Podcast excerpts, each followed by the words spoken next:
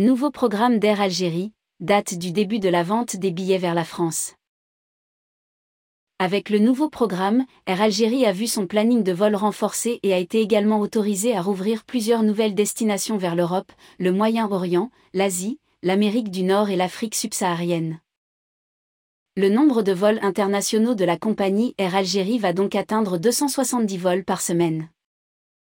Sur ces 270 vols, la compagnie Air Algérie va en assurer 170 vers la France, 55 vers les différents autres pays d'Europe, et 7 vols à destination de la Tunisie. Le député de la communauté algérienne à l'étranger Abdelouahab Yagoubi a annoncé ce lundi 30 mai sur sa page Facebook que la vente des billets du nouveau programme de vols internationaux, notamment depuis et vers la France, débutera le 1er juin 2022.